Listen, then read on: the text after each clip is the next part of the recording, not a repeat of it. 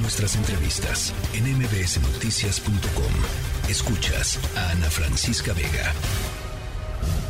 Se encontró la presencia de un hongo en estas muestras, entonces ya se va a instalar el tratamiento adecuado para tratar la meningitis aséptica por hongo. Estamos también en espera de los resultados confirmatorios por parte del INDRE, sin embargo el tratamiento ya se va a iniciar. Tenemos que brindarles ya a las pacientes todo el tratamiento, ya lo tenemos disponible. El señor gobernador nos dio la instrucción de cubrir todos estos tratamientos que sí son de alto costo, sin embargo, ya, ya contamos con ellos y ya se va a iniciar el tratamiento dirigido a la meningitis aséptica por hongos. Se sigue investigando, la COFEPRIS sigue con el análisis correspondiente de todas las muestras que se han enviado, tanto de medicamentos como de insumos utilizados en la atención de estas pacientes, y estamos en la espera de resultados concluyentes para poder afirmar con precisión cuál es el mecanismo por medio del cual se contaminó y llegó este hongo al organismo de las pacientes.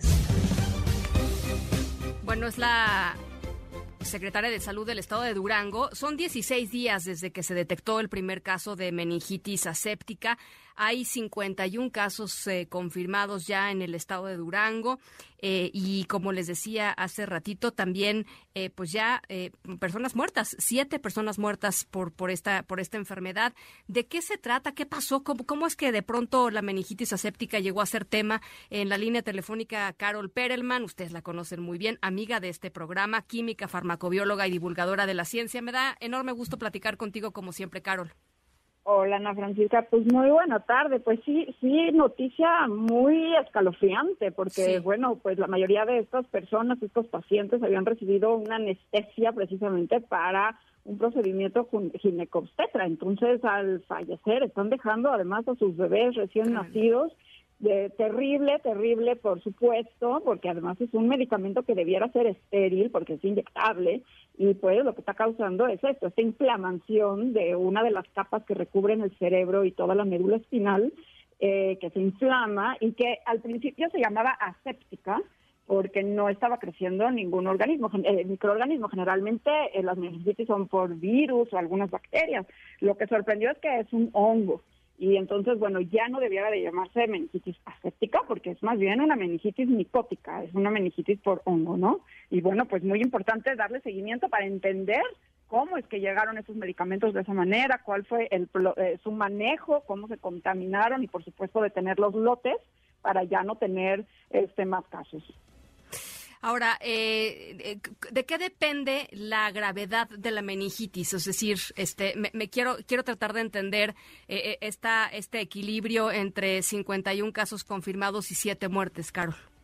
Bueno, pues eh, no soy médica infectóloga, pero definitivamente el estado de salud de la persona previo a adquirir esta meningitis es uno de los determinantes de la progresión de una meningitis, pero una meningitis puede ser bastante grave, porque la inflamación de estas capas del cerebro por supuesto que pueden tener consecuencias letales, como lo estamos viendo, y más si todavía no se eh, había identificado una etiología, es decir, la causa. Entonces, sin saber qué es lo que está generando esta inflamación, es muy difícil dar los medicamentos correspondientes. Hoy ya se sabe que es por un hongo, entonces se estará administrando antimicóticos, medicamentos contra hongos, pero si fuera una bacteria hubieran sido antibióticos. Ahora, lo que sucede también es que eh, la, la parte que se inflama ¿sí? Esta, esta capa de la meninges que se recubre, como digo, este, eh, la médula espinal y el cerebro, eh, no tiene un flujo sanguíneo alto, por lo cual eh, le tarda en llegar los medicamentos. No es lo mismo que tener una infección, por ejemplo,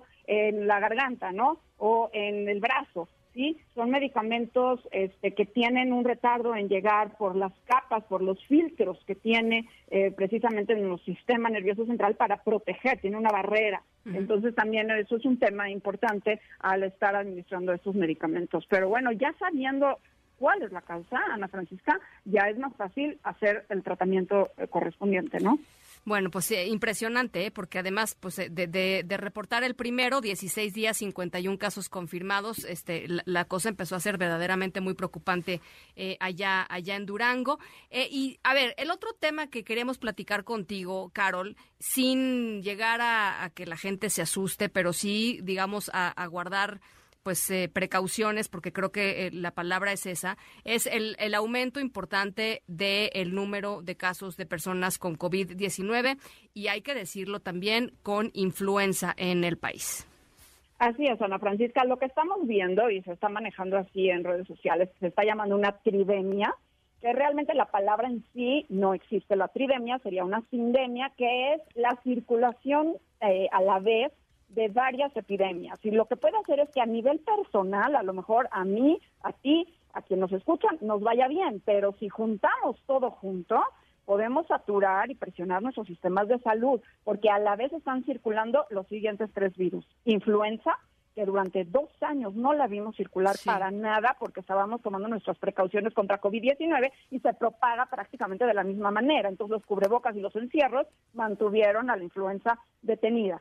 Y por el otro lado está circulando el virus respiratorio sincicial, que está causando hospitalizaciones, al menos en Estados Unidos, en las salas pediátricas, porque lo que hace este virus es que es el eh, causante de la mayoría de los casos de bronquitis, especialmente en niños menores de 5 años y alarmante en menores de 6 eh, meses, que son los que a veces se agravan más y requieren hospitalización. Ahora es un virus que nos puede dar a todos y a los adultos, pues quizás va a ser una gripita de una o dos semanas, pero que los mayores de edad y los muy pequeños pueden tener esas complicaciones y bueno, pues ahora estamos viendo una eh, una cantidad de casos de estas gripas que eh, desgraciadamente aún no se han autorizado vacunas contra el virus respiratorio sincicial ni tampoco tenemos tratamiento. Entonces, bueno, cuidarnos, aguas de sí, llevar cubrebocas y ventilación y todo esto, especialmente en los kinders, especialmente en los colegios. Y pues ya estamos viendo el inicio, Ana Francisca, de la sexta ola eh, por COVID-19 en el país. Era de esperarse, llevamos varios meses de tregua, afortunadamente, pero pues ya sabíamos que más o menos por esta época nos iban a empezar a llevar estas subvariantes de Omicron que hemos estado viendo circulando en Europa y ya en Estados Unidos y ya, este, ya aumentando los casos. Eh, justamente se reportó que es la última semana tuvimos más de 5 mil casos en el país. Sabemos que está sub, sub, sub eh, reportado, pero sí es un aumento con respecto a la semana anterior y estamos empezando a ver este aumento que esperemos no se vea reflejado en hospitalizaciones y muertes por COVID gracias a la vacunación que hemos estado haciendo. Entonces, ¿qué hacer?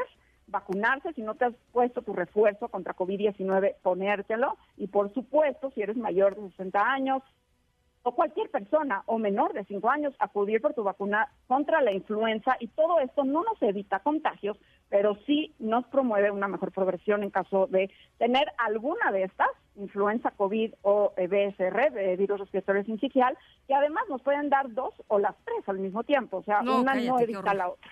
Qué horror. Oye, eh, Carol, hay que decir, para, para, porque yo sí veo muchísima gente ya, en serio, muchísima gente ya sin cubrebocas todo el tiempo. Eh, y está bien, cada quien asume sus, riesgos y asume, ¿no? Hace, hace sus valoraciones, eh, pero, pero yo sí creo que es muy importante decir lo siguiente. Eh, e, evidentemente, pues si uno no trae cubreboca, es más fácil que se contagie de COVID o de cualquier enfermedad. Pero hablemos de COVID particularmente.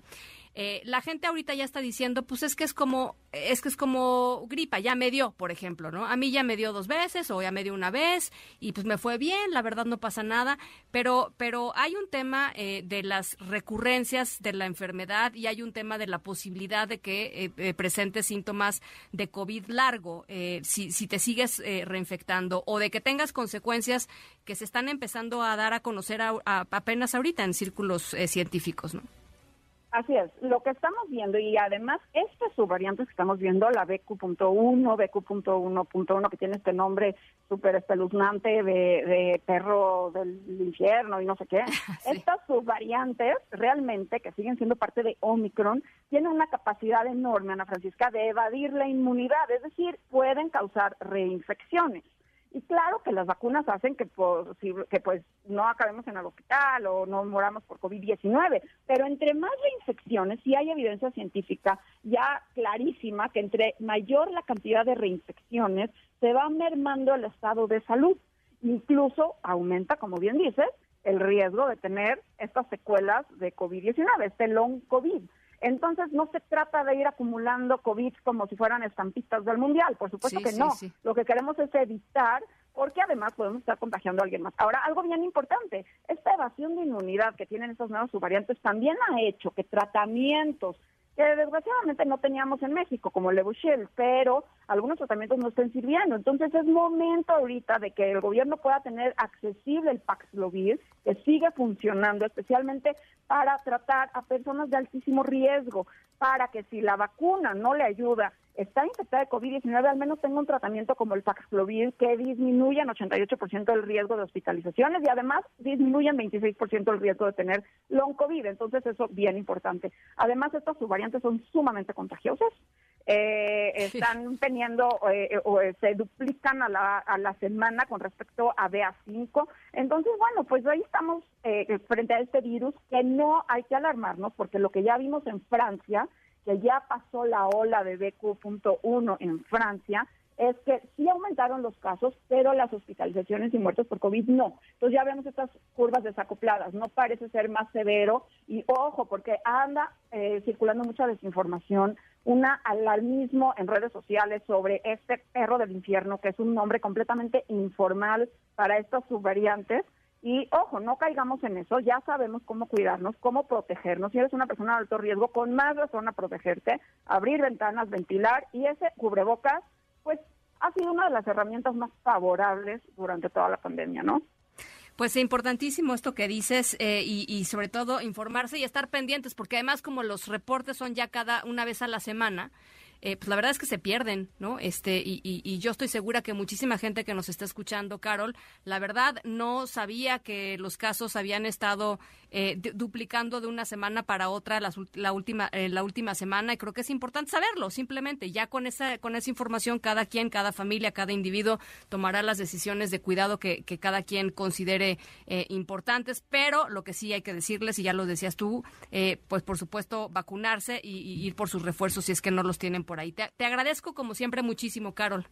Igualmente, Ana Francisca, un abrazo y bueno, pues no porque no se diga no existe y pues ahí está el virus circulando. Qué bueno que, le, que, que, que, lo dices así claramente. Y un abrazo a todo tu auditorio y a cuidarnos. Gracias. Un, un abrazo, Carol Perelman, eh, divulgadora de la ciencia, extraordinaria divulgadora de la ciencia.